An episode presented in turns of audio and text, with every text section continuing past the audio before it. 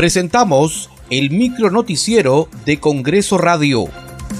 ¿Cómo están? Les saluda Danitza Palomino. Hoy es lunes 15 de noviembre del 2021. Estas son las principales noticias del Parlamento Nacional.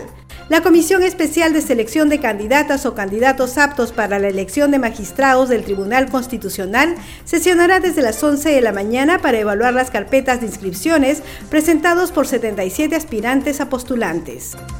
La presidenta del Congreso de la República, Mari Carmen Alba, firmó la autógrafa de ley que permite extender el plazo para obtener el bachillerato automático hasta el año académico 2023.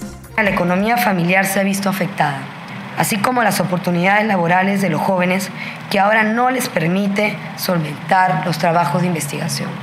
De ahí la importancia de aprobar esta ley, que posibilita ampliar el bachillerato automático hasta el año 2023, para apoyar a los jóvenes estudiantes en esta difícil etapa, con la esperanza de superar todos juntos esta pandemia y seguir construyendo el gran país que todos queremos. El congresista Edgar Tello indicó que con la ley de su autoría que permite extender hasta el 2023 el plazo para que los docentes universitarios obtengan los grados académicos de maestría y doctorado para que sigan enseñando, se ha evitado que más de 4.000 docentes de universidades públicas pierdan el trabajo. Bueno, son el 24% de docentes que si hubiese aplicado la ley hasta este plazo de noviembre, estarían quedando un promedio de 4.125 maestros despedidos, ¿no? En la universidad pública. Eh, pública, claro. Claro, y sumamos la privada, sería mucho más la cantidad de maestros que serían perjudicados. Congresistas de diversas bancadas se solidarizaron con el parlamentario Abel Reyes, quien denunció que fue agredido verbalmente por personal de la Policía Nacional en el Aeropuerto Internacional Jorge Chávez.